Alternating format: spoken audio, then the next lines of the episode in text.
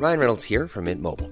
With the price of just about everything going up during inflation, we thought we'd bring our prices down. So to help us, we brought in a reverse auctioneer, which is apparently a thing.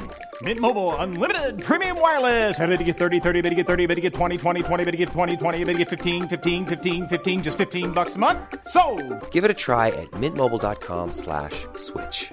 $45 upfront for three months plus taxes and fees. Promo for new customers for limited time. Unlimited more than 40 gigabytes per month. Slows. Full terms at mintmobile.com.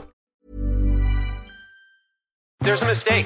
Moonlight, you guys won Best Picture. Well, there were three of us in this marriage. Ich zitiere, Herr Präsident, mit Verlaub, Sie sind ein Arschloch. Und wenn die Frauen mit den Boys schlafen, dann müssen sie sich hier einfach. Well, I'm not a crook. Does everybody remember our Nipplegate? Ich nehme diesen Preis nicht an. I did not have sexual relations with that woman. Wenn wir Freunde wären, dann müsstest du so einen Scheiß überhaupt nicht machen. Ich wiederhole, ich gebe Ihnen mein Ehrenwort. Herzlich willkommen zu einer frischen Folge von Ehrenwort, ein Podcast über Skandale. Ich bin Fabienne Und ich bin Jakob. und wir erzählen uns alle 14 Tage eine skandalöse Geschichte und ihr dürft dabei zuhören, wenn ihr möchtet. In der vergangenen Folge habe ich euch und Jakob von Tonja Harding erzählt, die Eisprinzessin, die vermutlich mit dem Attentat auf ihre Teamkollegin Nancy Kerrigan zu tun hatte. Und Jakob hat schon angekündigt, dass es heute ein bisschen schmuddeliger werden könnte, denn, wenn ich es recht erinnere, geht es um ein Sextape in der heutigen Folge. Wir wissen aber nicht, welches. Genau, ich glaube, wir sind noch nicht ganz FSK 18, aber für diese Folge muss ich, glaube ich, dieses Häkchen setzen bei Explicit Content, wenn wir den Podcast hochladen. Denn es geht ja um ein Sextape. Auf die Idee bin ich gekommen, während du mir die Geschichte erzählt hast zu Tonja Harding, denn auch von ihr gab es ein Sextape, Richtig. das über ein Magazin, glaube ich, rausgekommen ist. Also das Penthouse Magazine hat das dann, glaube ich, vertrieben. Genau. Richtig? Und das Sextape, um das es heute geht, ist nicht das von Tonja Harding, weil klar, darüber hast du schon gesprochen. Auch nicht das von Pamela Anderson und Tommy Lee. Auch nicht das von Kim Kardashian. Oder das von Paris Hilton. Es geht heute in der Folge um das Sextape von Wrestling-Star Hulk Hogan. Uh, Denn Nice. das Besondere an diesem Sextape ist, dass es nicht nur in den Schlagzeilen war, sondern den Verlag, der damit überhaupt Schlagzeilen gemacht hat, in den Bankrott getrieben hat. Das hatten die sich auch anders vorgestellt. Absolut, das, äh, da kannst du sicher sein. Ich erzähle euch heute die Geschichte von dem größten, lukrativsten und brutalsten Kampf, den Hulk Hogan je geführt hat. Nämlich Hulk versus Gawker Media. Ding, ding, ding, ding, ding. Und verborgen im Schatten ein rachsüchtiger Milliardär, der diesen Kampf wie ein hinterlistiger Boxpromoter finanziert hat.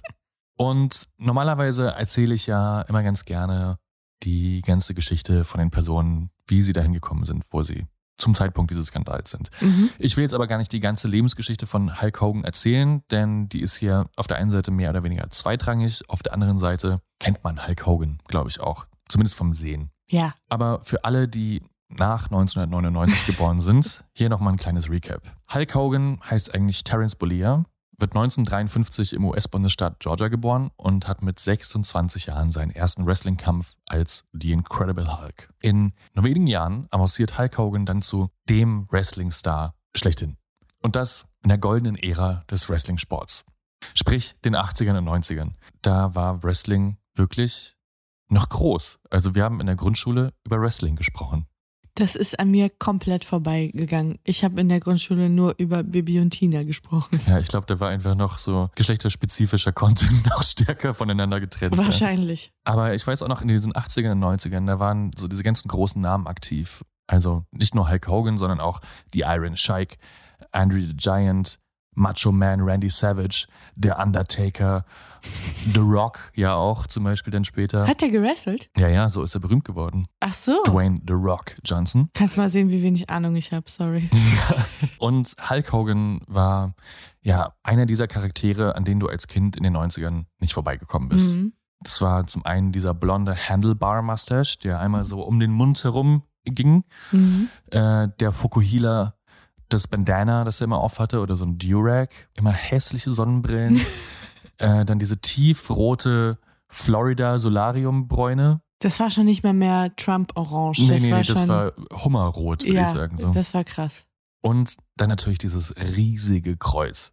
Ja, also ja, und ein, auch so krass, die, die Adern immer Mhm. auf den, äh, die auf den Bizeps und Trizeps äh, immer so vorstachen. Das Ja. erinnere ich noch, die, wo du dachtest, die platzt gleich. ja, also wie meine Oberschenkel. Und ob man sich jetzt für Wrestling interessiert hat oder eben nicht, irgendwie kannte jeder Hulk Hogan. Mm, das stimmt. Und tatsächlich hatte Hulk Hogan eine sehr, sehr lange und sehr, sehr erfolgreiche Karriere. Selbst 2012, über 30 Jahre nach seinem Debüt als Wrestler und mit einem Alter von inzwischen fast 60 Jahren, steht er noch im Ring. Das ist krass. Als auf einem amerikanischen Blog ein Artikel erscheint. Und dieser Artikel beschreibt ein 30-minütiges Video aus dem Jahr 2007, das Hulk Hogan beim Sex mit der damaligen Ehefrau seines besten Freundes zeigen soll. Upsi. Dazu muss man Folgendes sagen. Zu der Zeit, als das Video entstanden ist, also 2007, war Hulk ja mehr oder weniger am Boden. Das lag zum einen daran, dass seine Ehe drohte zu scheitern Mhm. und seine Kinder so viel Scheiße bauten, dass es ihn Millionen von Dollar kostete. Das Ganze auch noch währenddessen im Fernsehen übertragen worden ist, weil er damals so eine eigene Reality-Show hatte. Wie die Osborns oder die Kardashians Genau, heute? genau, exakt. Okay. Zudem ist er einfach merklich älter und schwächer geworden. Mhm. Die Haare seines Fokuhilas dünnten langsam aus. Es ging ihm einfach nicht gut. Ja? Und zu diesem Video ist es dann so gekommen. Sein damaliger bester Freund, ein Radio-DJ namens Bubba the Love Sponge, Oh Gott. so ein Schock-DJ, ja, mit seiner eigenen Sendung und war auch relativ berühmt in den Staaten. Okay. Ich stelle mir gerade diesen Dude vor aus äh, Parks and Rec. Dieser, Ja, die, genau. dieser Radio-DJ, wo Leslie mal Interviews geben muss Äh, und die die ganze Zeit so Furz-Sounds und so weiter einspielen. Bubba the Love Sponge, Sponge, Sponge. Ja, genau so. Ja, der wollte jetzt seinen besten Freund aufmuntern. Also holt er Hulk zu sich nach Hause, sagt, hey, mach's dir gemütlich. Mhm. Willst nicht meine Frau pimpern? Exakt. Was? genau so, ja, genau so ist es abgelaufen. Hey, ähm, hast du Lust, mit meiner Frau zu schlafen? okay. Weil die beiden, also Bubba the Love Sponge und seine Frau, Heather Clem, die haben eine offene Ehe geführt. Ach so. Und scheinbar stand das bei denen öfters im Raum, dass sie unglaublich gerne mal mit Hulk Hogan schlafen würde. Und hey, jetzt war seine Ehe gescheitert. Das wäre der perfekte Zeitpunkt gewesen. Ist das schräg. Und tatsächlich sagt Hulk Hogan, okay, also warum nicht? Und so kommt es dann dazu. Hulk Hogan schläft mit Heather Clem, der Frau von Bubba the Love Sponge. Was Hulk Hogan allerdings nicht weiß, das Ganze wird mit einer versteckten Kamera gefilmt. Boah, gemein. Das erfährt Hulk Hogan erst fünf Jahre später, nämlich als dieses besagte Sextape dann auf der Website Gawker online ging. Und die Headline lautet damals so: Even for a minute, watching Hulk Hogan have sex in a canopy bed is not safe for work, but watch it anyway. Also auf Deutsch: Hulk Hogan beim Sex im Himmelbett zuzusehen ist nichts, was man sich auch nur für eine Minute im Büro ansehen sollte, aber guckt es trotzdem. Ja. In dem Artikel wird dann auf kein noch so kleines oder großes, unangenehmes Detail verzichtet. Es ist quasi eine minutiöse und unglaublich, ja, hämische Inhaltsangabe dieses Tapes. Und obendrein ist ein, ja, zweiminütiger Ausschnitt des Videos in den Artikel eingebettet. Was in diesem Sextape zu sehen und zu hören ist und welche Details da jetzt genau beschrieben worden sind, das lasse ich allerdings mal unter den Tisch fallen. Wenn ihr möchtet, könnt ihr es durch ein bisschen googeln rausfinden. Aber uns geht es hier nichts an, würde ich sagen. Nee. Klar ist jedenfalls, der Autor dieses Beitrags hatte diebische Freude beim Schreiben. Der Autor heißt übrigens AJ Dolario und ist zu dieser Zeit Herausgeber des Medien- und Promi-Blogs Gawker. Ein Blog klingt jetzt etwas kleiner, als diese Seite wirklich war. Denn tatsächlich war Gawker beziehungsweise der Verlag Gawker Media, zu dem ich glaube acht oder neun Webseiten gehörten, Mhm. ein kleines Online-Medienimperium und wurde zwischenzeitlich auf einen Wert von ungefähr 250 Millionen Dollar geschätzt. Also es war Krass. jetzt nicht einfach nur irgendwie so ein Student, der ein paar Artikel geschrieben hat. Und so gut die meisten von uns Hulk Hogan noch vor Augen haben, so vergessen ist Gawker inzwischen schon längst. Ja, das stimmt. Vor allen Dingen auf dieser Seite des Äquators. Also nur die wenigsten hier haben, glaube ich, wirklich von Gawker was mitbekommen oder wenn schon längst wieder vergessen. Deswegen erkläre ich noch mal ganz kurz, wofür Gawker so berühmt berüchtigt war. Gawker wurde 2002 von Nick Denton ins Leben gerufen. Nick Denton ist ein New Yorker Geschäftsmann und ehemaliger Journalist der Financial Times. Und Nick Denton hat aus seinen ja, zwei größten Leidenschaften nie ein Hehl gemacht. Das war zum einen seine Begeisterung für alles, was mit Tech und Innovation zu tun hatte. Mhm. Und zum anderen seine unbändige Liebe für Geheimnisse, Gerüchte und Skandale. Irgendwie kommt mir das bekannt vor. ja, da passt eben auch der Name sehr gut, den sein Medienunternehmen hatte. Gawker heißt nämlich so viel wie Gaffer. Und ja, ungefähr so sympathisch wie Menschen, die von Unfällen Fotos machen, war auch der Ton der Seite, beziehungsweise der Artikel. Wir befinden uns ja jetzt so Anfang der 2000er und das ist quasi so die Geburtsstunde des Clickbaitings. Das heißt, mhm. wer am lautesten, heftigsten, provozierendsten oder einfach am frechsten war, der bekommt die meisten Klicks und damit auch die meisten Werbeeinnahmen. Bei Gorka hatte das wirklich auch System, denn da wurden die Redakteurinnen, also alles junge Kreative aus New York, nicht nach Artikeln oder Zeichenzahlen bezahlt, sondern wie gut die Artikel geklickt haben. Oh, das ist krass. Also je höher die Klickzahlen gestiegen sind, desto mehr hast du verdient. Das heißt, das war die Motivation für genau. die äh, Mitarbeitenden, besonders dreckig, genau, besonders krasser, beleidigend, krass genau, zu schreiben. Ja. Okay. Nick Denton wusste, dass sie irgendwas anders machen mussten als die Konkurrenz, um herauszustechen. Weil das wäre ja so die Bubble. Also frühe 2000er hatte jeder eine Website, jeder einen Blog. Äh, es gab tausende, tausende Total. Seiten. Genau. Das war auch die goldene Ära der, der Promi-Blogs. Ne? Absolut. Das war, zum ersten Mal gab es das irgendwie. Absolut. Das heißt, Gorka stach dadurch heraus, dass sie besonders laut, besonders aggressiv, mhm. unangepasst, kompromisslos, auf der einen Seite mal super woke, auf der anderen Seite mal super edgy waren, aber eigentlich immer sehr hämisch und gegen die Elite, gegen mhm. die da oben, vorzugsweise Promis und Politiker. Der Anspruch der Redaktion war, zusammengefasst, das zu schreiben, was die LeserInnen sich im Geheimen dachten, aber ja. sich nicht trauten auszusprechen. Und ich habe mal ein paar Headlines mitgebracht von, von Artikeln, die damals so online waren, um ja so ein Gefühl dafür zu geben, wie die mhm. Schreibe so war. Ich habe ja, die immer auf Deutsch übersetzt. Ähm, zum Beispiel, welcher New Yorker Restaurantkritiker ist ein Idiot? Tipp, Danielle Freeman, Ausrufezeichen. Oder sturer Jude von noch sturerem jüdischeren Juden abgezogen. Es ist nicht so, dass Adam Carolla nicht lustig ist. Es ist so, dass Adam Carolla ein dummer Hurensohn ist. Was? Peaches Geldorfs heroingetränkter One-Night-Stand im Scientology Center in Hollywood. Mit Bildern. Oh weia. Ja, also das war die Qualität, mit der geschrieben worden ist. Und in kürzester Zeit war Gorka dann auch nicht mehr nur ein Blog, der über Skandale berichtet hat, sondern immer öfter ein Blog, der selbst welche erzeugt hat. Mhm. Es gab dann auf der Website auch noch ein Feature, das nannte sich Gorka Stalker. Da konnten dann ja random User in Echtzeit markieren, wo sie Promis gesichtet haben. Und daraus wird dann so eine Live-Map erstellt äh, oder generiert, Ach, wo du immer gesehen hast, welcher Promi gerade wo unterwegs war. Also Albtraum für jeden, der ja, halbwegs berühmt absolut. ist. Ne? Ist da niemand gegen vorgegangen? Ja, versucht, aber dazu kommen wir später noch. Alles klar, ich will nichts vorwegnehmen. Aber dadurch, dass Gorka ebenso unabhängig und furchtlos war und bei nichts und niemandem ein Blatt vor den Mund genommen hat, waren sie auch oft die ersten und auch oft die einzigen, die es wagten, sich ja mit den Mächtigen, Berühmten oder den Superreichen anzulegen. Zum Beispiel haben sie auch die internen Recruiting-Videos von Scientology geleakt. Das kennt man tatsächlich, glaube ich, auch noch. Das ist dieses ja, verrückte Video stimmt. von Tom Cruise, wo er achtminütig darüber redet, wie verrückt und wie lustig und toll das alles ist bei Scientology. Kann ich mich echt Kann noch dran erinnern. Auch dran erinnern. Dann waren sie die ersten, die über die Cracksucht des damaligen Bürgermeisters von Toronto berichteten. Sie waren die ersten, die etwas zu den Vergewaltigungsvorwürfen rund um Bill Cosby geschrieben hat. Ach echt? Die ersten, die was zu Kevin Spacey schrieben, die ersten, die was zu Louis C.K. schrieben. Also die Liste ist lang. Aber äh, zogen die ihre Quellen, weil ich kann mir nicht vorstellen, dass irgendein Prominenter oder irgendeine Agentur oder ein Management mit denen zusammengearbeitet hat. Haben die ihre Infos alle gehabt aus anonymen Quellen, aus Tipps, aus äh, quasi Schwarmintelligenz? Also mal so, mal so. Gorkas System war auch nur Gerüchte zu Headlines zu machen. Ja. Die haben sich das nicht bestätigen lassen. Wenn es ein Gerücht war, haben sie es rausgebracht. Also das, das, heißt, du warst Kellnerin in New York, irgendwer hat dich äh, scheiße behandelt, irgendein Promi, du hast Gorka angerufen. Mehr oder weniger. Dann hatten sie noch so natürlich so eine anonyme Hinweis-Hotline. Mm. Ah, okay. Und da haben sich viele Leute gemeldet. Und oft war es dann auch so, dass sich dann die entweder verfeindete PolitikerInnen oder verfeindete Managements die jeweiligen Tipps dann an Gorka geleakt hat, um das sozusagen als Waffe zu benutzen, auch für andere. Verstehe.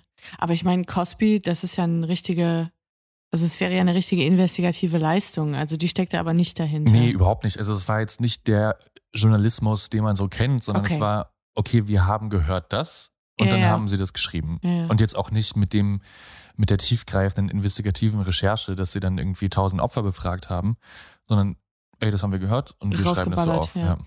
Verstehe. Wo hat man das noch gehört hier in Deutschland? Fällt uns irgendein Medium ein, was vergleichsweise vorgeht? Hm, hm. Don't know. Keine Ahnung. Naja, aber genau das hat Gorka eben in kürzester Zeit hochrelevant gemacht. Und Gorka schien durch nichts und niemanden zu bremsen. Und so war es für sie dann wahrscheinlich auch Business as usual, als sie den Artikel zu Hulk Hogan und seinem Sextape online gestellt haben. Sextapes, schmuddelige Bilder oder Leaks waren für Gorka eh nichts Neues. Mhm. Das Schlimmste, was ihnen passieren konnte, war, dass sie um, weiß nicht, ein paar hunderttausend Dollar in einem außergerichtlichen Prozess zahlen müssen. Und dagegen waren sie versichert. Jetzt hatten sie. Geil auch, dass man sich dagegen versichern lassen konnte dann. Ja, halt wie so eine Rechtsschutzversicherung. Ne? Jetzt hatten sie erstmal einen riesigen, wenn auch äußerst schmuddeligen und fragwürdigen Scoop. Ja, die waren Mhm. die einzigen, die, die sich getraut haben, dieses Sextape online zu stellen. Womit Nick Denton und die Anwälte von Gawker Media allerdings nicht gerechnet haben, war, dass sie nicht nur gegen Hulk Hogan antreten sollten, sondern gegen einen noch sehr, sehr viel mächtigeren Gegner. Und dieser Gegner heißt Peter Thiel.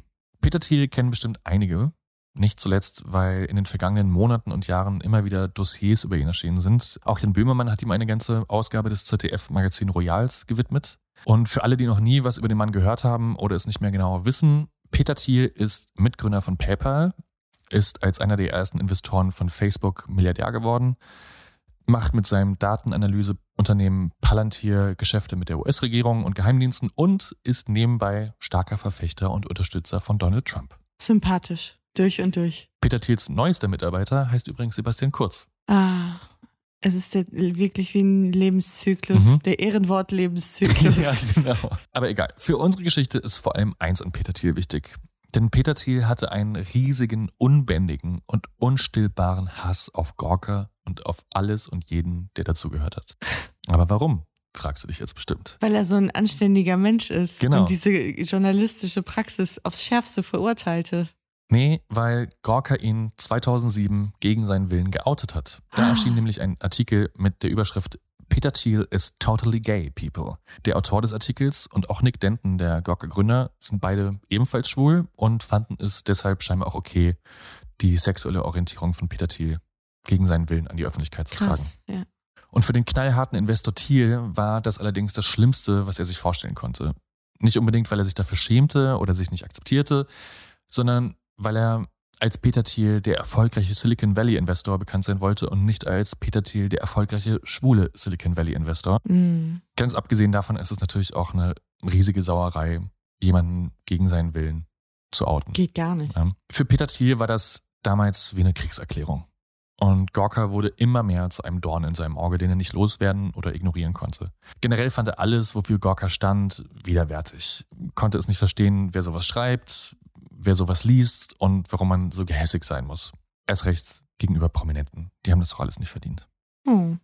Und von diesem Zeitpunkt an führt Peter Thiel sowas wie eine Vendetta gegen Gorka Mhm. und sagt später selbst, dass er von 2007 bis 2011 quasi täglich über das, wie er es genannt hat, Gorka-Problem nachgedacht hat. Mhm. Also er diskutiert mit Arbeitskollegen, Freunden und Geschäftspartnern, was man gegen diese Seite tun kann. Im Büro, beim Abendessen, auf Reisen, immer wieder ist Gorka-Thema. Aber es ist was Persönliches. Es ist, auf, es ist nicht, dass das Businessmodell in irgendeiner Form ein Konkurrenzangebot zu Facebook, zu irgendwelchen anderen Dingen ist. So halb, da komme ich jetzt nämlich drauf. Okay. Also klar, in erster Linie komplett persönlich. Mhm. Also wirklich persönlicher Hass. Denn Peter Thiel sieht in Gorka eben nicht nur eine Website, ein Blog oder ein Klatschblatt, er sieht darin wirklich Terrorismus. Ja? Mhm. Er sieht darin eine Gefahr. Aber eben auch fürs Geschäft. Und da muss man sagen, das ist für einen Investoren seiner Größe nicht ganz unberechtigt gewesen. Mhm. Denn zum Beispiel hat 2007 ein Artikel des Tech Magazins Engadget dafür gesorgt, dass Apple an der Börse zwischenzeitlich 4 Milliarden US-Dollar weniger wert war. Uff. Wie kam das? Was stand da drin?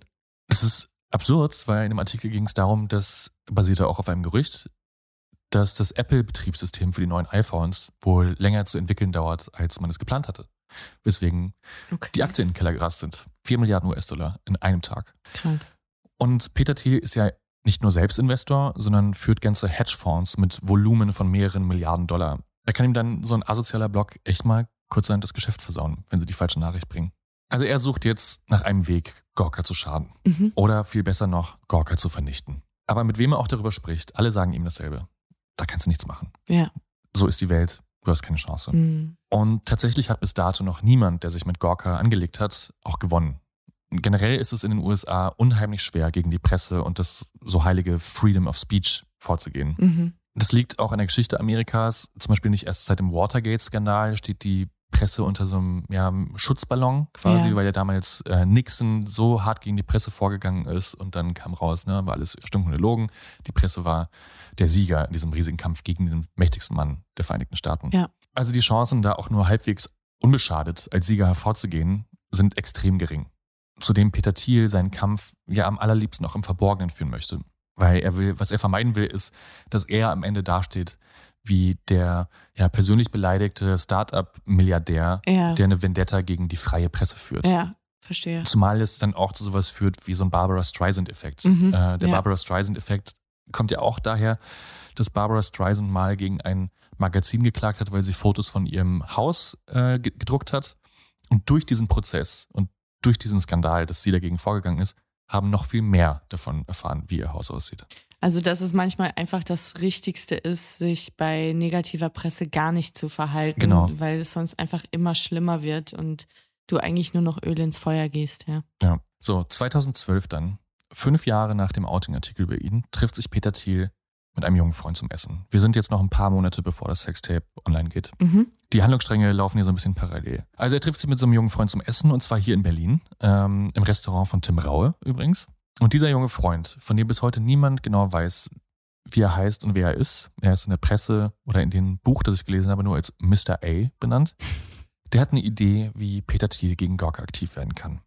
Und das auch schön aus dem Verborgenen heraus. Und die Idee geht so. Man gründet eine Briefkastenfirma, beauftragt Privatermittler und talentierte Anwälte und macht sich auf die Suche nach geschädigten Gorka-Opfern und finanziert denen dann den Rechtsstreit gegen Gorka. Nicht dumm. Die einzige Bedingung, keine außergerichtlichen Einigung. Alles oder nichts. Sieg oder Niederlage. Wow. Und sagen wir es so, die Liste der Menschen, die von Gorka in aller Öffentlichkeit durch den Dreck gezogen worden sind, die ist sehr lang. Kann ich mir gut vorstellen. Also für irgendwas wird man die schon dran kriegen. Das ist die äh, Idee und Strategie. Und Mr. A schätzt den Aufwand ungefähr so ein. Drei bis fünf Jahre, circa 10 Millionen Dollar. Boah, wer macht das?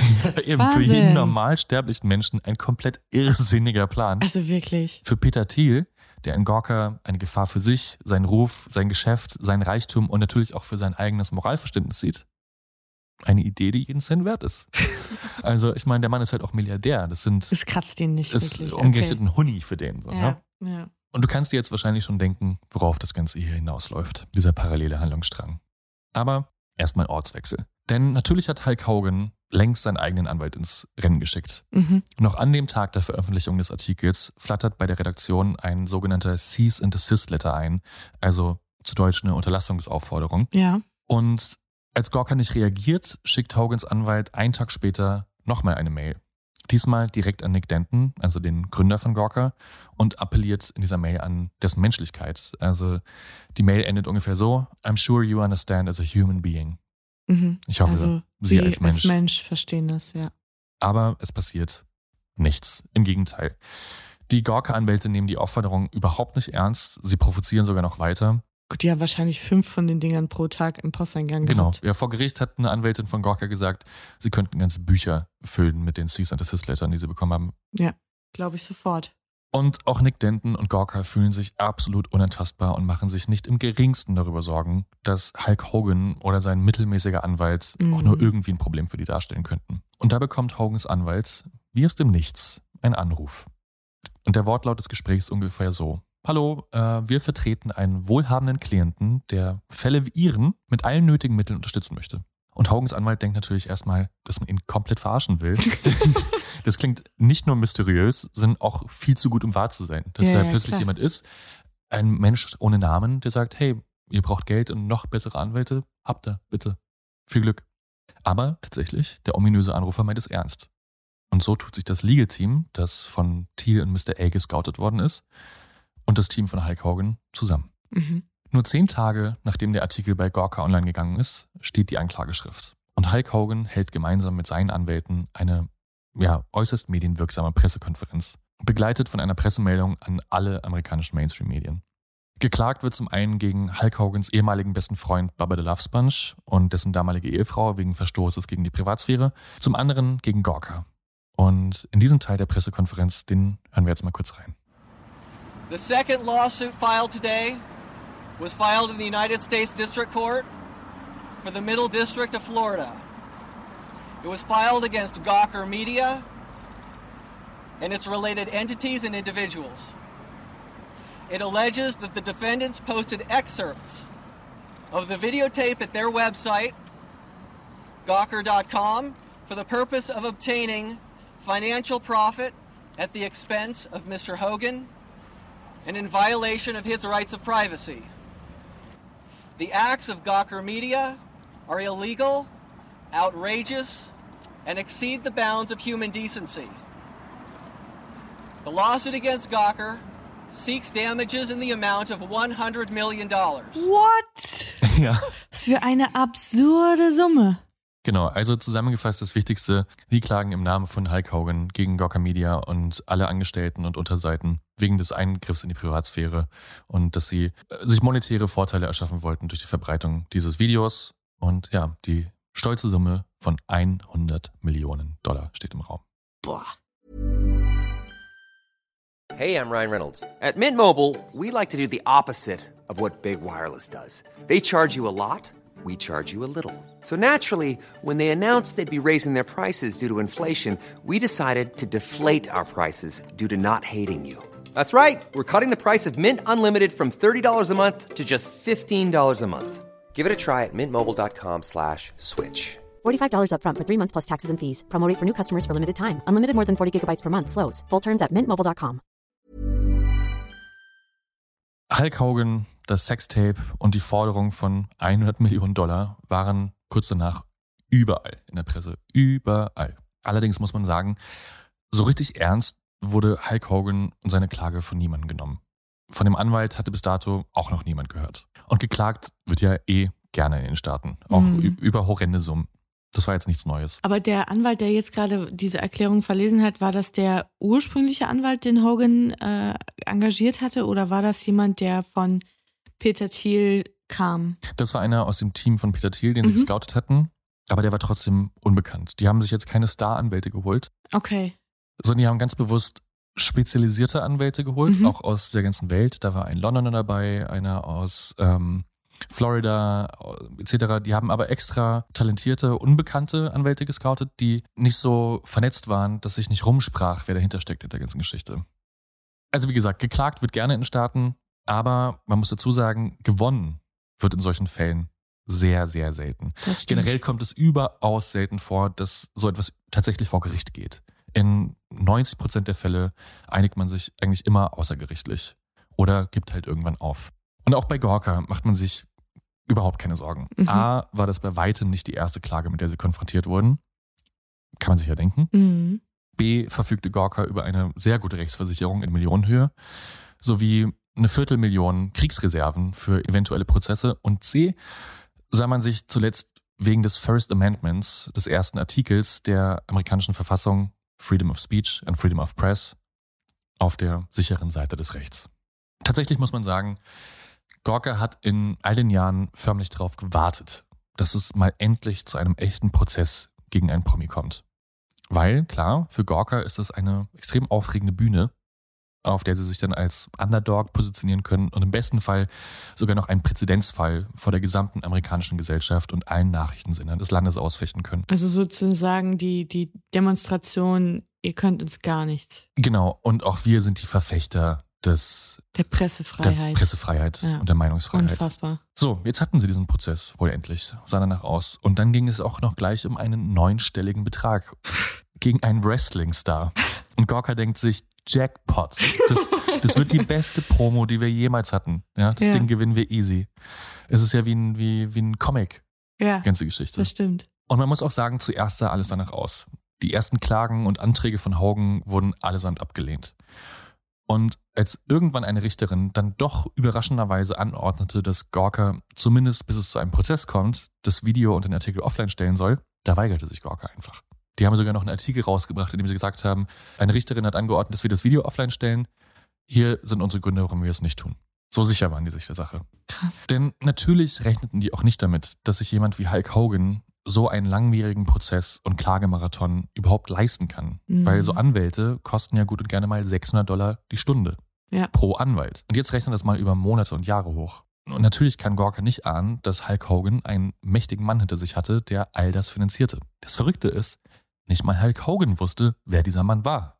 Das er wusste ist wirklich nur, absurd. er wusste nur, irgendwer will ihm helfen. Aber hat er zu keinem Zeitpunkt irgendwie sich die Frage gestellt, das ist doch zu gut, um wahr zu sein? Scheinbar nicht. Also auch, weil sein Anwalt dann mit den Anwälten gesprochen hat und es war alles okay beschieden. Ich finde das schon krass und ich finde es auch irgendwo heftig, weil er muss ja damit gerechnet haben, dass er dadurch das mediale Interesse an dem Mhm. Tape und an der Berichterstattung über das Tape nur nochmal anfeuert. Wahrscheinlich hat durch diesen ganzen Prozess das Video, das sie ja sich weigerten, offline zu nehmen, noch tausende Millionen Klicks mehr bekommen, als, vor, als es ohnehin schon hatte. Gut möglich, wobei man auch sagen muss, das Video war auch schon vor der Klage überall. Ja. Also Aber ich könnte mir vorstellen, wer es bis dahin noch nicht gesehen hatte, der kannte es dann. Und das ist ja auch der Grund, warum viele Leute eben diese Schritte nicht gehen, weil Mhm. sie Angst haben, dass dann, genau, Es du hast es schon wird, angesprochen, der, der Streisand-Effekt Mhm. dann volle Kanne reinschlägt. Ja, absolut. Ich glaube, für Hulk Hogan ging es dann einfach darum, tatsächlich auch sein Recht zu bekommen. Mhm. Ja, also, weil es ist einfach auch das Schlimmste, was dir passieren kann, glaube ich. Und auch Ist wenn es dann aus einer Zeit ja. stammt, ähm, von 2007, wo du am Boden warst und es ist ohne dein Wissen entstanden und nur weil du ein Promi bist, Das ist heftig. ist es jetzt draußen. Ne? ja. Das ist nicht mehr mein Amerika. Ja, so, also diese Klage geht vor Gericht, von einem Gericht zum anderen. Und ich will jetzt hier gar nicht dieses ganze Gerichtsdrama in allen Akten vor uns ausbreiten. Die wichtigsten Eckpunkte lassen sich so zusammenfassen. Drei Jahre nach der ersten Pressekonferenz, in die wir gerade reingehört haben, von Hulk Hogan und seinen Anwälten, kommt der Fall dann tatsächlich vor Gericht. Mit allem, was dazugehört. Beweisaufnahmen, Zeugenaussagen, der Freigabe von Dokumenten, der Herausgabe von E-Mails, Chats und Daten, Anhörungen und so weiter und so fort. Und dieser Fall entwickelt sich dann sehr schnell in ja, den erbitterten Kampf zwischen zwei Teilen der amerikanischen Verfassung. Auf der einen Seite das vorhin schon erwähnte First Amendment, also die Freiheit der Presse- und Meinungsäußerung. Mhm. Auf der anderen Seite das 14th Amendment, das Recht auf Privatsphäre. Und vor Gericht machen Nick Denton, der Gawker-Gründer, und AJ Dolario, der Herausgeber und Autor des Artikels, alles andere als eine gute Figur. Denn die sehen sich noch immer auf der Gewinnerseite. Und so wie sie sonst für Gawker schreiben, verhalten sie sich jetzt vor Gericht. Arrogant, von oben herab, sarkastisch, zynisch, machen auch äh, so edgy Jokes. In einer Vernehmung von AJ Dolario wird er zum Beispiel gefragt, wann denn für ihn ein, ein Promi-Sextape nicht mehr newsworthy wäre, also Mhm. nicht mehr ähm, nachrichtenrelevant. Hat er gesagt, wenn der Promi jünger als vier Jahre alt ist. Was für ein Wichser. Mhm, also es kommt gar nicht gut an. Dieser Prozess wird in Florida geführt und da gibt es eine Jury, ja, also aus ganz normalsterblichen Menschen. In dem Fall waren es, glaube ich, sechs Frauen und vier Männer. Und da kommt sowas gar nicht gut an Nee. im Sunshine State, Florida. Und dann am 18. März 2016, fast zehn Jahre nach der Entstehung des Videos und dreieinhalb Jahre nach Erscheinen des Artikels, kommt es zu einem Urteil. Gawker Media wird zu einer Entschädigungszahlung von 115 Millionen Dollar gegenüber Hulk Hogan verurteilt. Davon allein 60 Millionen Dollar aufgrund des seelischen Leids, das sie dem Kläger angetan haben. Und nur wenige Tage später wird es noch teurer. Gawker Media wird zu weiteren 15 Millionen Dollar Strafschadensersatz verurteilt. Der Gründer Nick Denton zu 10 Millionen und der Autor des Artikels AJ Dolario zu 100.000 Dollar. What the... das ist richtig abgefahren. Und ja, diese Rechtsprechung, kannst du dir vorstellen, geht wie ein Erdbeben durch die amerikanische Medienwelt.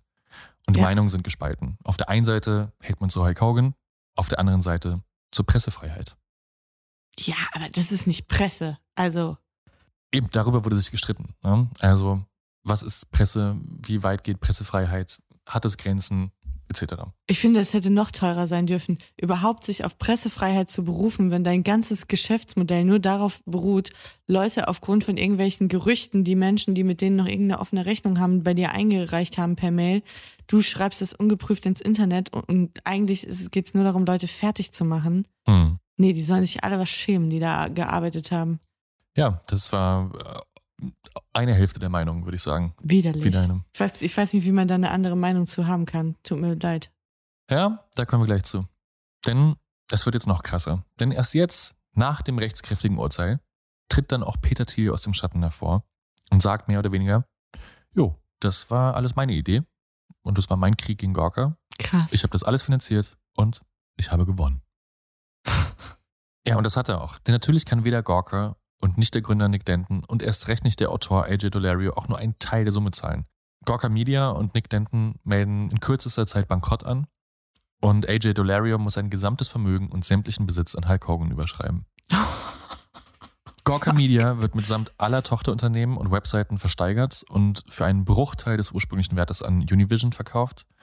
Und schließlich einigt man sich mit Hulk Hogan auf eine Ausgleichszahlung von 35 Millionen Dollar. Wahnsinn. So, Gawker ist damit Geschichte. Karma is a bitch. Und wahrscheinlich wäre alles anders gelaufen, hätten sie 2007 nicht dem falschen Startup-Investoren ins Bein gepisst und gegen seinen Willen vor aller Welt geoutet. Was ich auch noch sagen muss. Heftig. Die ganze Geschichte und vor allem diese Verschwörung, die Peter Thiel aus dem Schatten heraus über Jahre hinweg gegen Gawker geschmiedet hat, die lohnt es sich wirklich mal nachzulesen. Die ist so absurd und wie ein Krimi und also eine echte Verschwörung. Deshalb möchte ich an dieser Stelle ein Buch empfehlen, das nicht nur sehr, sehr gut geschrieben ist, sondern vor allem entlang vieler Interviews mit Peter Thiel und Nick Denton entstanden ist. Also der Autor hat mit beiden über Jahre hinweg gesprochen. Mhm. Das Buch ist von Ryan Holiday und heißt Conspiracy, a True Story of Power, Sex and a Billionaire's Secret Plot to Destroy a Media Empire. Also die Ehrenwort-Leseempfehlung der Woche. Ach ja, und noch etwas sei erwähnt. Denn inmitten dieser ganzen Geschichte gab es noch einen Skandal im Skandal. Denn irgendwann tauchte noch eine längere Fassung des Sextapes auf, in dem Hulk Hogan zu sehen ist und zu hören ist, wie er sich zutiefst rassistisch äußert. Also er liegt dann da neben dieser Frau und verfällt in so einen rassistischen Rant. Es hat ihn zwischenzeitlich dann auch all seine Ehrentitel und Mitgliedschaften in Wrestling-Ligen gekostet. Aber nachdem sich dann sehr viele seiner langjährigen Wegbegleiter für ihn stark gemacht haben, also viele von denen auch selber People of Color und ihm dann attestiert haben, dass er kein Rassist ist, konnte er seinen Ruf dann, wenn auch nicht ganz, zumindest zu großen Teilen wiederherstellen. Und zuletzt war Hulk Hogan wieder im Ring, wenn auch nur als Co-Host bei der WrestleMania 37. Was für ein Ritt. Hat das schon mal jemand verfilmt? Ja, es gibt neben dem Buch, gerade empfohlen habe, auch noch eine Netflix-Dokumentation, die heißt Nobody Speak. Okay. In die habe ich aber nur reingeguckt, die begleitet diesen Prozess und ist sehr aus der Sicht von Gorka produziert. Mhm. Was ich finde auch eine wertvolle Perspektive ist, weil natürlich sehen sie sich auf der Seite des Rechts und ich finde, du hast es ja auch gerade schon angestimmt, diese Diskussion, schon auch eine krasse Debatte, weil es geht hier ja nicht nur gegen einen Geschädigten und ähm, ja, Gorka Media, sondern eigentlich darum, dass ein beleidigter Milliardär all seine Macht nutzt und es schafft, einen Mhm. Medienkonzern, der ihm nicht Mhm. passt, zu vernichten. Ja, ich sehe das. Aber ich bestreite, dass Gorka ein, dass das ein journalistisches Produkt ist. Und deswegen finde ich es nicht richtig, sich zu berufen auf journalistische Prinzipien und Freiheiten. Weil das, jede Freiheit, die ich habe als Journalist, die ist mit einer Verantwortung und mit Pflichten verbunden. Und wenn ich mich daran nicht halte, bin ich kein Journalist, dann bin ich einfach nur ein Medienoutlet von einer Horde Arschlöcher. Und ja, was natürlich stimmt, ist, dass jemand, der keine Kohle hat und keine Beziehungen, so einen Prozess niemals würde führen können und auch niemals würde gewinnen können. Das ist aber eine andere Debatte. Da, das ist die Frage von einem Justizsystem, das, gut, ich bin jetzt kein Experte im amerikanischen Rechtswesen, aber ich glaube, es ist schon nicht unfair aus der Außenwahrnehmung zu sagen, dass es ein relativ bescheuertes System ist. Hm. So, und dass dann natürlich jemand, der über die entsprechenden finanziellen Mittel verfügt, zu seinem Recht kommt oder schneller zu seinem Recht kommt. Ja, oder halt diesen Kampf länger durchhält. Ne? Genau, weil Also- ich glaube, diese, diese Sachen, da geht es darum, wer hat den längeren Atem, äh, aka mehr Kohle. Absolut. Also das Verrückte war, dass Gorka Media oder die Anwälte von Gorka Media auch während des Prozesses oder auf diesem ganzen Weg dorthin auch auf die Anwälte von Hogan zugegangen sind und gesagt haben, hey, unter uns, wenn ihr Mhm. jetzt die Klage zurückzieht, dann verklagen wir euch nicht auf die Rechtskosten, also auf die Anwaltskosten. So nach dem Motto, wie, ihr schafft das auch nicht mehr Ja, lange. ja. Die waren sich ihrer Sache da, glaube ich, zu sicher. Absolut. Also das hat man immer wieder gemerkt. Und das ist auch so der Grundtonus dieses Buches, das ich gelesen habe, Mhm. der ja auch wirklich diese Jahre bis zum Prozess ähm, beschreibt und was Nick Denton, der Gründer von Gorka und die Anwälte zu dieser Zeit ja gedacht haben. Die haben einfach überhaupt nicht damit gerechnet. Also der hat das mit Rom verglichen. Die sich auch mal dachten, niemand schafft es über die Alpen, bis dann plötzlich Hannibal mit seinen Elefanten vor der Tür stand. Ding Dong. Ja. Ja. Weißt du denn, was aus ähm, dem Gorka-Gründer geworden ist? Was macht er heute? Nee, das weiß ich ehrlich gesagt nicht. Der ist so ein bisschen von der Bildfläche verschwunden. Ähm, AJ Dolario war auch krass dieser Autor des Artikels. Ja. So beginnt nämlich diese Netflix-Dokumentation. Da zeigt er äh, seinen Online-Banking-Account. Und tatsächlich war es so, dass nachdem äh, Gorka und Nick Denton sich äh, bankrott erklärt haben, ja. die ganze Last der Klage auf AJ Dolario überschrieben worden ist. Und dann hat er eine Nachricht bekommen von seiner Bank. Auf seinem Konto waren damals, ich glaube, 1500 Dollar. Und da war eine Nachricht in der Bank, dass sein Konto zu einem Betrag bis 203 Millionen Dollar gesperrt ist und er es deswegen nicht mehr darauf zugreifen kann. Ach du Scheiße. Und das Krasse ist auch, dass in diesem Gericht in Florida, also der, die Rechtslage in Florida ist so, wenn du äh, eine Klage anfechten möchtest, also in Berufung gehen in möchtest, Revision gehen möchtest. genau in Revision gehen möchtest, Ja. dann musst du 50 Prozent der Klagesumme Als Sicherheit haben. als Sicherheit hinterlegen, genau, dass für den Fall, dass sie nicht stattrecht gegeben wird, Gut, du bezahlen kannst. ist- Das heißt- war das schon mal ausgeschlossen. Genau, damit war das auch total ausgeschlossen. Die hatten überhaupt gar keinen Handlungsspielraum mehr danach. Das heißt, diese arme Wurst sitzt jetzt immer noch in ihrem Zimmer und wird, wird ja bis zum Zeitpunkt, an dem er ins Gras beißt, äh, an Hogan abdrücken müssen. Das weiß ich auch nicht mit Sicherheit, weil es wurde sich ja dann äh, geeinigt, also mit dieser Vergleichszahlung Ja, über aber- 53 Millionen Dollar. Aber wie asozial auch, also ich will den jetzt nicht verteidigen, ne, aber wie asozial auch, dass die Firma sagt, wir melden Privatinsolvenz an und die ganze Prozesslast und die ganze Mhm. Strafsumme, die geht jetzt über an den letzten, der übrig bleibt. Also es ist ja wie bei Ja, der Reise nach Jerusalem, aber in richtig bescheuert. Absolut. Und das ist ja auch, muss man sagen, ich weiß nicht, ob der jetzt frei oder fest da angestellt war. Vielleicht ist es auch nicht so ein entscheidender Unterschied, aber die Verantwortung für die Veröffentlichung eines Textes, die trägt ja eigentlich Mhm. ein Chef oder eine Chefin, ein Schlussredakteur, eine Schlussredakteurin und nicht Ja. der einzelne Absolut. Autor. Und das muss auch die, so die Kultur bei Gorka gewesen sein.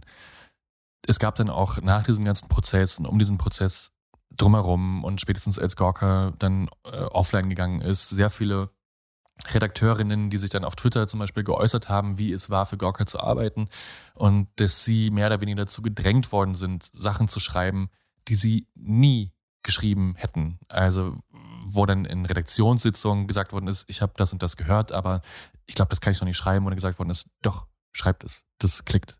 So. Ja, es geht gar nicht. Ja.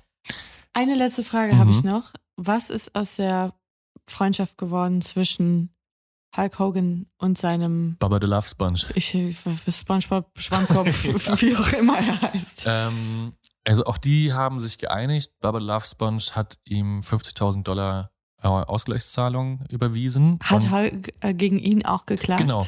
Also in dieser ersten Pressekonferenz, die ich vorhin besprochen habe, Ja. da gab es zwei Klagen. Die eine ging gegen Baba the Love Sponge und seine Frau Heather Clem und die, der zweite Teil der Klage gegen Gorka. Mhm. Und genau, Baba the Love Sponge hat sich dann außergerichtlich mit ihm geeinigt, 50.000 Dollar gezahlt und sich öffentlich entschuldigt. Heather Clem, die Frau, war dann zwischenzeitlich noch Gegenstand der anderen Klage, hat sich dann aber auch erledigt, als sich dann die Anwälte rund um Hulk Hogan auf Gorka konzentriert und eingeschossen Mhm. haben. Ja. Und sind die nochmal gut miteinander geworden oder? Ich glaube nicht. Also da, also wenn du von deinem besten Freund äh, heimlich aufgezeichnet wirst, da. Es ist ja auch schon eine, also es ist ja in eine Falle gelockt. Ja, absolut. sagen. Apropos Falle, letzte Geschichte, die ich noch erzähle. Das Krasse war, als es zu diesem Prozess gekommen ist, ja, und diese Klage angereicht worden ist, Mhm. da wurde Hulk Hogans Anwalt irgendwann kontaktiert von einer anonymen Quelle, die gesagt hat, hey, wir haben hier noch eine längere Version des Tapes, nämlich die, von der ich von erzählt habe, Mhm. mit diesen rassistischen Äußerungen. Ihr habt bestimmt kein Interesse daran, dass es rauskommt. 300.000 Dollar und ihr kriegt alle Datenträger, auf denen Oh, wie drauf ist. schön, Erpressung. Mhm. Und dann hat das FBI sich mit Hulk Hogan und seinen Anwälten zusammengetan, um dann so eine, so eine Razzia durchzuführen. Ne? Mhm. Also die haben sich dann getroffen in einem Hotel und überall waren verdeckte Ermittler und Kameras und die sollten dann diesen, diesen Typen treffen. Und dann kam es zu so einer Razzia, sie haben die festgenommen, aber wegen eines Copyright-Urteils hieß es dann, nö, die, die DVDs bleiben bei den ursprünglichen Besitzern. Und das war alles umsonst. Und so konnten dann diese DVDs dann später dann doch noch geleakt werden an anderer Stelle. Ja. Also es ist eine einzige wahnsinnige Geschichte von vorne bis hinten. Deswegen, ich empfehle dieses Buch, gibt es auch als Hörbuch. Wir packen es nochmal in die Shownotes. Absolut. Und was lernen wir daraus? Never fuck the Hulk. Ja, und wenn ihr irgendwo zu einem Stell dich ein gebeten werdet, dann lasst doch nochmal kurz die Blicke schweifen, ob ihr irgendwo ein rotes Lämpchen leuchten seht. Sehr guter Tipp. Ja. Hashtag Lifehack. ja, absolut. In diesem Sinne, schön, dass ihr dieses Mal wieder dabei wart. Wir freuen uns auch, wenn ihr das nächste Mal wieder dabei seid. Bis dahin vertreibt euch gerne die Zeit auf unserem Instagram-Kanal ehrenwortpodcast oder schreibt uns eine E-Mail an ehrenwortpodcast.gmail.com. Wenn ihr Wünsche habt oder Anregungen, Kommentare, könnt ihr das uns auf diesem Wege auch gerne wissen lassen. Ansonsten eben über die Kommentare bei Instagram. Und wer es noch nicht gemacht hat, ihr Lieben, denkt bitte daran, noch läuft die Frist für die Abstimmung im Rahmen des Deutschen Podcastpreises. Wir sind nominiert in der Kategorie Lifestyle beim Publikumspreis und wir freuen uns über jede Stimme, die wir bekommen als der kleine Indie-Nischen-Underdog-Podcast, der wir nun mal sind. Seid unsere Peter Thiels und wir genau. sind die Hulk Hogans. Seid unsere Peter Thiels. Ja. Das wäre toll. Ansonsten vielen Dank für euer Interesse. Was hören wir denn eigentlich in zwei Wochen? In der nächsten Folge wird es um einen Shootingstar gehen, wo sich dann aber relativ schnell rausstellt, das war mehr Schein als Sein. Oh, das klingt doch nach einer Geschichte, die mir wieder gefallen könnte. Eine klassische Icarus-Geschichte, Ah. wie ich sie so oft und so gerne hier in diesem Rahmen präsentiere. Also gut, dann könnt ihr euch schon mal freuen, wenn es in zwei Wochen wieder weitergeht. Vielen Dank, dass ihr dabei wart und mir heute gelauscht habt. Und dieses Mal mehr denn je unser Wunsch. Bleibt sauber. Bis dann. Tschüss.